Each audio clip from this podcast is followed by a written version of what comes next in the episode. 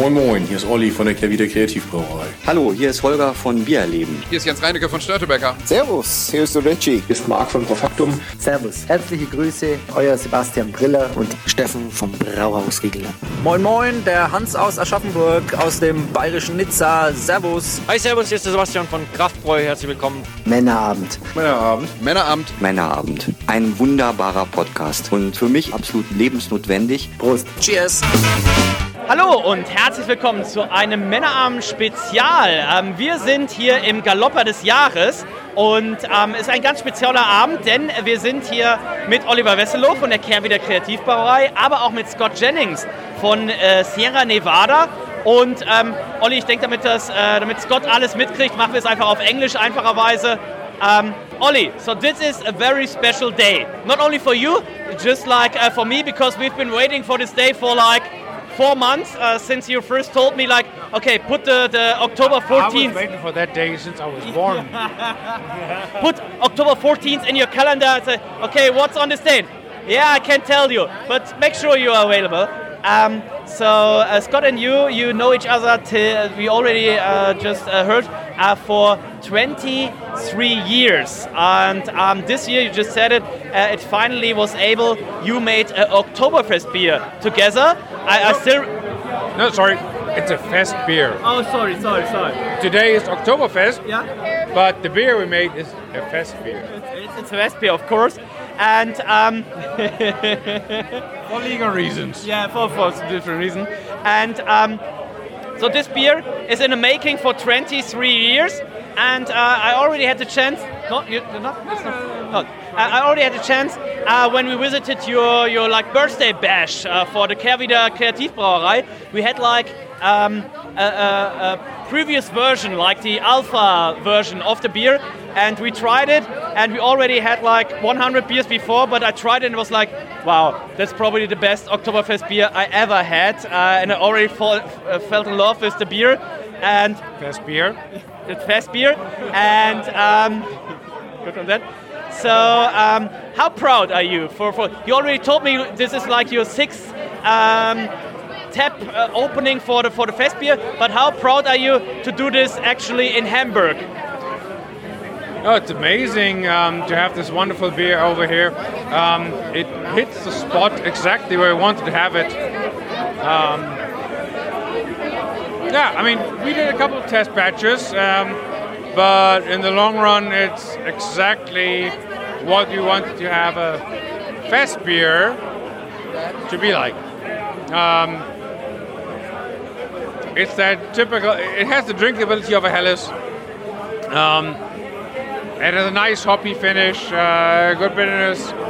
So it, it has that drinkability that you want with that, but it's still distinct. So it's, yeah, it's great. It, I, I couldn't ask for more. It's like it hits the spot exactly you wanted to, uh, to have it to be. Is that right? Well, whatever. Yeah. So Scott, you're doing it for quite some time. So uh, the, just talking about the, the fest beer, or in the, Yeah. in the US it's called the Oktoberfest. So I remember you started with uh, my good friends from Riegele back in 2015. Yeah, that's right.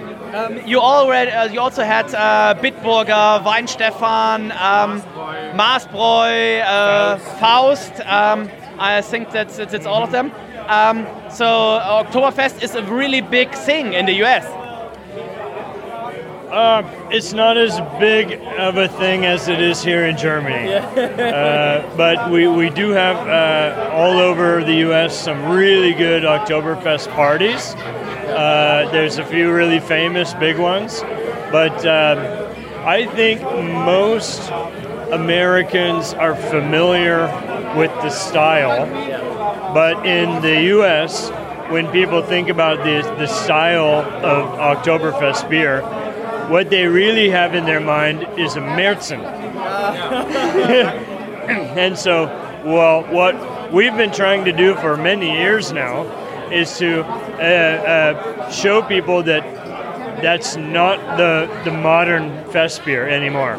So, uh, in the case of our collaboration beer this year, uh, it is a lager beer, but we wanted to uh, make a nice combination a philosophical combination between uh, prototype from Kehrwieder, which is your original flagship beer, uh, and uh, which is kind of like a hoppy fest beer, and then uh, our pale ale from Sierra Nevada.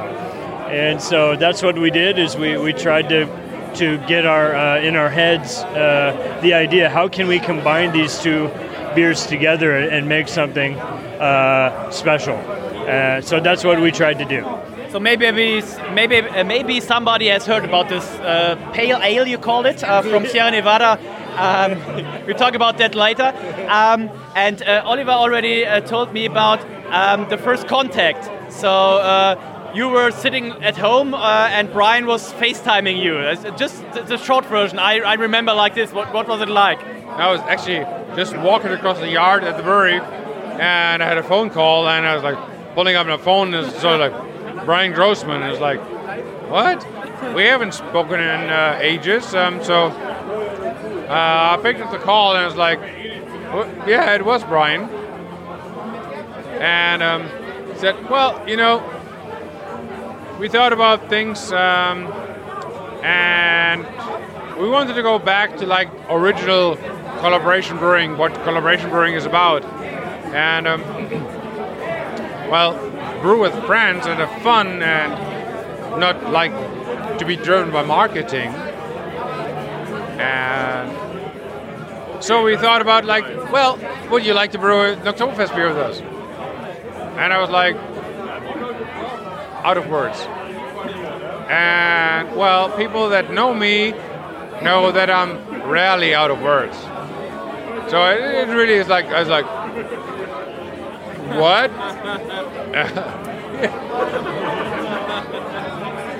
um, so yeah, it uh, shook me up for a minute, and like, all right, yeah, why not?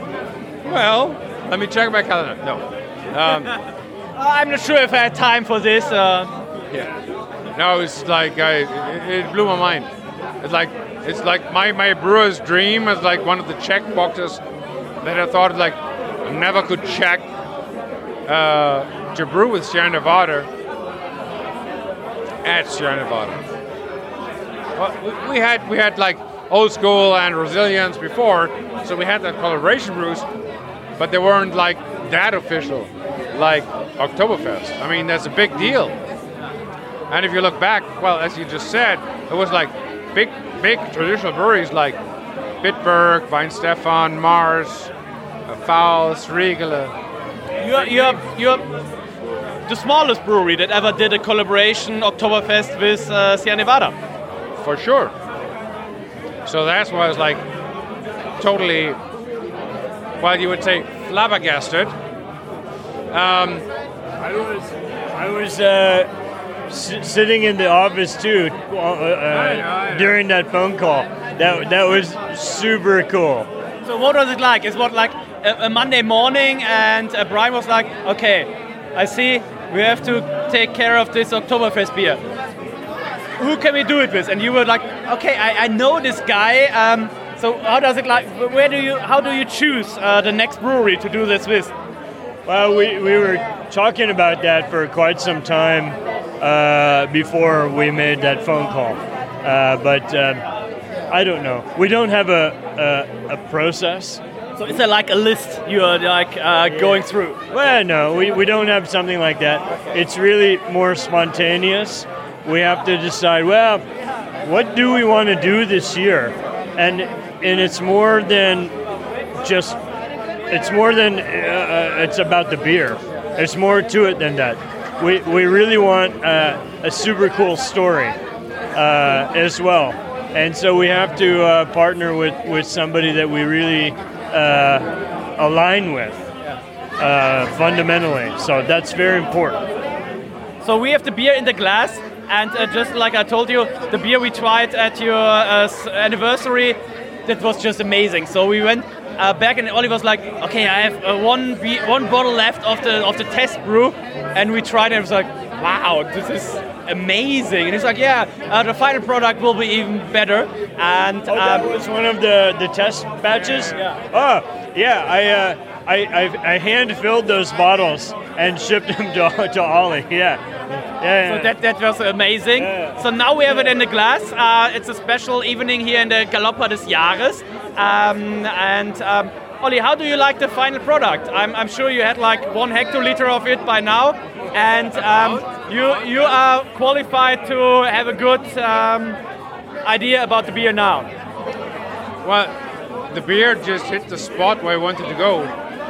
Um, because, well, when we talked about the recipe originally, um, we, on one hand, Scott mentioned that, especially in the US, you have that tendency that uh, Oktoberfest beers are more malty, a bit more dark. And like, well, no, but that's not a true Oktoberfest beer. Um, so these beers should be like like a pumped up Helles, kind of. Uh, and we agreed on that right away. Said, well, fuck marketing, we, we're going to do that. And we briefly discussed maybe dry hopping it.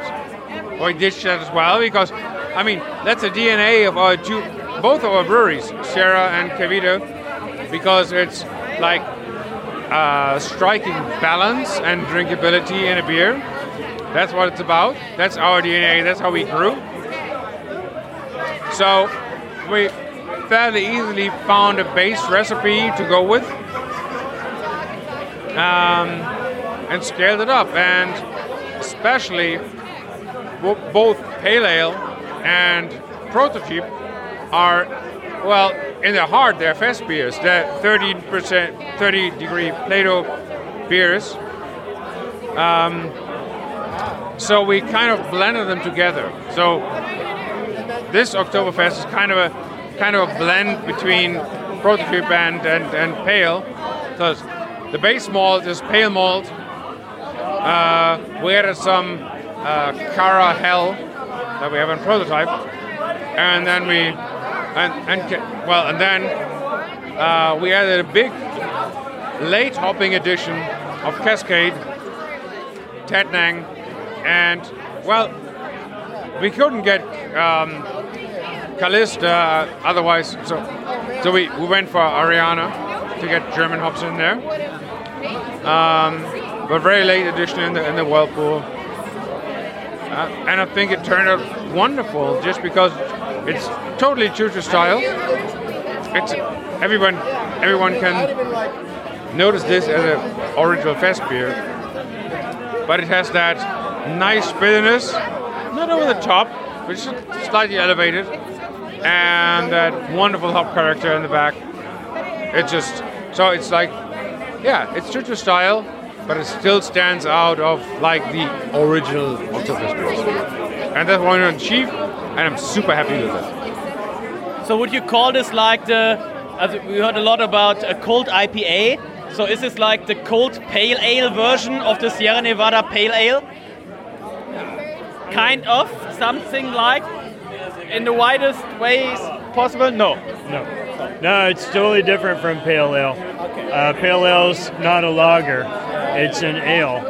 And uh, but okay, if you want to say it like that, it's pale ale is not dry hopped.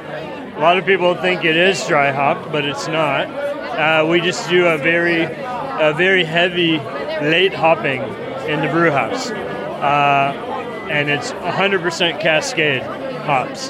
So there's some, I don't know, uh, influence of pale ale in this fest beer, uh, but they, they, they're really very different. I, I just told Ollie about it. Uh, we went to the US um, uh, middle of April, and our flight was delayed, and we had to take another route. And we arrived in San Francisco at a hotel after midnight. And a friend of us, he was there two days before, and he already was at our hotel.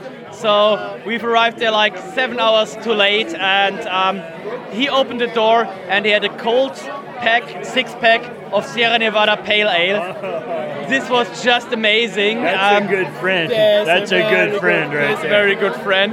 So Well, that's the thing that I always do.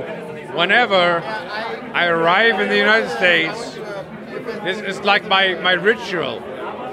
The first I arrive in the United States, wherever, the first beer I'm going to have is a Sierra Nevada Pale Ale. That's like kind of a homecoming.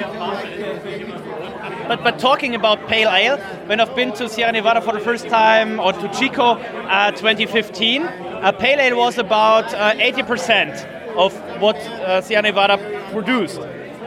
By now, I heard rumors uh, Hazy Little Thing overtook the pale ale. Is this right? Yeah, it did. Hazy Little Thing is a, a little bit more volume overall than Pale Ale, but they're pretty close. Do you think we'll have another change within our lives, or is the Hazy Little Thing now for the next 20 years the best-selling beer because the Pale Ale was for so long? I, it's definitely going to change. I mean, Pale Ale is our flagship. It's the first thing that everybody thinks about when they think about Sierra Nevada. And uh, I don't think that's going to change. Uh, just like um, Torpedo IPA. Torpedo IPA uh, never did overtake Pale Ale, but it has uh, uh, it's it's gone up and it's gone down over the years. Hazy Little Thing will also. Uh, what's coming behind that? Yeah. That's a secret. so let's looking forward to that. Ollie just told me um, for the for the Oktoberfest, um, people told them, uh, okay, every Oktoberfest we did, the pale ale was still the best-selling beer at the actual Oktoberfest you you do in Chico, and uh, he was told you can tell me if it's real, um, that this year, for the first time ever, the Oktoberfest beer actually was the best selling beer at the Oktoberfest. Is this right? Yeah, that's right. Yeah. Yeah, and like I said uh, before, we, we ran out. And so I had to brew a couple, I had to rebrew uh, twice uh, on our uh, on our small brewery just so that we didn't run out of beer in our own restaurant. so, Ollie, you made him uh, work two additional days. I hope you feel guilty. Sort of. So, what was it like? Uh, you've already been uh, for, um, in Mills River, uh, the uh, Sierra Nevada brewery at the East Coast uh, in April, late April, for the, in, for the official announcement and uh, you've just been to, to Chico for uh, the official official Oktoberfest. How is it like? Uh, not only being there, but to know, okay, now this is the beer we brewed, we created, and everybody's coming around and oh yeah, uh, cheers! Oh yeah, that's my beer. Oh yeah, what was it like? Uh, that's hard to describe. It's amazing. I mean, you have three and a half thousand people cheering at you when you're coming out on stage and enjoying the beer and it's a great festival and you know what it's actually so much more beautiful than Oktoberfest in Munich because people don't fight they're just there to enjoy themselves and they have a big party um, I haven't seen anybody getting overly drunk I've seen drunk people, yeah, but no, it's great. It's a great party. Um, it's a great festival at a great brewery with great people. No, it's wonderful. It's, yeah, that, that's an Oktoberfest that I always like to go to. And I already heard uh, after the Oktoberfest beer, there's something called like the Superfest. What is a Superfest? Yeah, Superfest. That's uh, a tradition that I have at the brewery where each year, uh, even before we had a, a, collaborator on the, the fest beer, we always did a, a fest beer for the season anyway.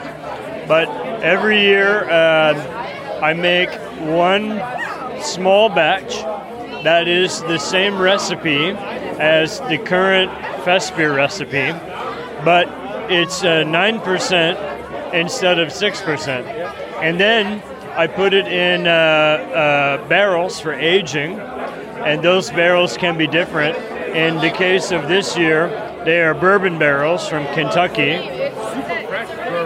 Yeah, they're super fresh bourbon barrels. So Ollie actually was uh, at the brewery for um, uh, a, a, a festival that we have every springtime, and we call it Springtoberfest. And we have all these fests, okay. Uh, so we had we have uh, a- and at the Springtoberfest, that's where we reveal the final version, the test version that we've been working on, that we're going to make in the autumn for Oktoberfest. So we have a big party for that. And so Ollie was there for Springtoberfest, and while he was there, we made together Superfest, and then we put and we put it in the barrels too. And so uh, now next year at Springtoberfest, we're going to get the last year's Superfest out and have it at the festival. So it's only available from keg. Only from Keg, only at the brewery, only at Springtoberfest. So you would have to come back to uh, Mills River to When, when, when, I've never been to Mills River, but when, when I heard about, Well, there you have a reason to come to Mills River. I, I will. I have the Is this uh, an the introduction? Sorry, sorry, sorry. Invitation. Pass to go back to Mills River. Yeah, yeah, it's, it sounds like a really hard job. Uh, was like, uh, this "Is this your first uh, tap on for the?" No, it's like my sixth. Um, okay, it's a really hard job to be Ollie Wesseloh. I, I really see this. Um, but when I heard about the Springtoberfest, I thought you guys would brew the beer uh, at uh, Springtoberfest. So, uh, but next year I, I'm in. So I, I, I've never been. I've been to the other location twice twice now so i know everything about chico if someone needs a tour guide i can do it um, but i've never been to uh, mills river and um, ollie was like he, he's every time he's like that's the, the fanciest brewery ever built so uh, It is. You should come, and I invite everyone to come to Mills River. It really is the most beautiful brewery in the world. And I can absolutely certify that. Actually, what I learned in uh, Chico, that brewery is called Malt Disneyland. Oh wow that's a, It is just like you come up the driveway and it's like seriously, I have seen so many great breweries around the world. This is the most awesome one. so i think uh, we just have to uh, cheer to that we see each other end of April, uh, Springtoberfest. Uh, we'll put uh, uh, Superfest, it's uh, just an awesome name, the Superfest uh, on tap. Uh, I think we'll have a great time. And uh, But you two have to promise me. It's not finished with the old school, so you have to do another batch of the old school. I, I, I first ask Ollie if he's available. He gonna says uh, he has probably a, a busy schedule. Yeah. No, that's gonna happen. We're going to brew it tonight. Yeah, let's go for it. Yeah. with you. Okay, ready. Julia, Julia can still drive. She'll drive us to the brewery. That's right. Ah, she has the keys. Damn it! Yeah. But she can still drive. I can. She. She has the keys. She can drive. Let's go. Well, I gotta ask her. Okay. We're gonna we're gonna brew the beer right now. Yes, right Let's now. go. So um, that's for uh, that's for now. Um, try the beer if you have a chance. You won't get it in Germany. Um, if you have someone or yourself going to the US, uh, I've just been there. We made sure to get uh, those lovely six packs. Um, my dad, who likes beer, who likes IPAs, but not into like stouts and sour beer, he was uh, he was so in love with uh, Sierra Nevada Kehrwieder Oktoberfest beer. Uh, gi- just uh, um, in the jacuzzi. It's a great beer. Have it wherever you have. If you have someone going over, ask him or her to, to get uh, the beer for you. Um, it's amazing. And uh, you just heard it, Springtoberfest, end of April 2024. Uh, thank you so much, Oliver. Uh, what were you saying? Thank you so much. Oh yeah, thank you. And thank you. Thank you. See you next time. Yeah. See you next time. Und ein Abend bei Kehrwieder, der kann natürlich nicht enden. Um den Kehrwieder, ohne den Kehrwieder Superfan, denn, das hat mir die Julia erzählt, wann immer ein neues Bier in den Online-Shop geht, Es ist immer die erste Bestellung, geht nach Dormagen, Sascha Gladiator, Dorfstraße 13a. Und ähm, wer so ein ganz schrilles, unangenehmes Lachen im Hintergrund hört, ja, das hören wir auch. Ähm, aber Sascha, Ja, moin. Moin. Äh, Du bist hier aus Dormagen. Wie reist man von Dormagen hin? Gibt es da ein Taxi, ein Moja, äh, per Anhalter? Ja, tatsächlich habe ich mich selber mal ins Auto gesetzt und bin gefahren. Ähm, Aber es gibt, also es gibt also diesen einen Tag in der Woche, wo du fahrtüchtig bist. ja, ja, ja, doch, den gibt es ja. Und der war zufällig heute, habe ich mir gedacht, oh, da gibt es eine Veranstaltung im Galoppa, da musst du doch mal nach Hamburg fahren. Sascha, du bist äh, der Superfan und du hast natürlich dann auch eine super Meinung, gehe ich einfach mal davon aus, äh, für das äh, Festbier. Ist das heute das erste Mal, dass du es probiert hast? Ja, tatsächlich heute das erste Mal. Du warst mir ja da ein bisschen vor. Äh, nee, geil. Also super geiles Ding. Ich mag es total. Ähm, ich habe ja die anderen Festbiere ähm, im Craft Beer Shop gegen verkosten können. Welche? Ja, Hackabschor, Paulaner, die, das übliche Spaten. Ne? Und es ist schon ein geiles Ding. Also Es hat vor allen Dingen, äh, was ich so schön finde, es hat eine schöne Trinkbarkeit. Ne? Also das kannst du, auch wenn wir heute ja in Kleingläsern trinken, das kannst du den ganzen Abend im halben Liter trinken. du, du kannst es dir echt reinstellen. Also halber Liter, auch eine Maß würde passen, würde ich sagen. Also ne? wenn, wenn du sie ordentlich gekühlt kriegst. Und ich habe gesehen, du hast jetzt selber ja auch ein Bier angeleiert. Äh, Im positivsten Sinne mit Kehrwieder. Achso, das, äh, ja, das Soul of Scotland. Ähm, das war äh, ja so eine. Ich kenne ich kenn halt den äh, Typen, der das äh, Whisky-Fass dazu hatte. Der hat mich angequatscht und sagt, Mama, du hast eine gute Beziehung zu Kevida, lass doch mal da ein bisschen so was machen. Und dann habe ich einfach, ich habe nur den Kontakt hergestellt im Grunde genommen, ja. Und ja, Wie und viel Freibier gab das? bis jetzt relativ gar keins. Was?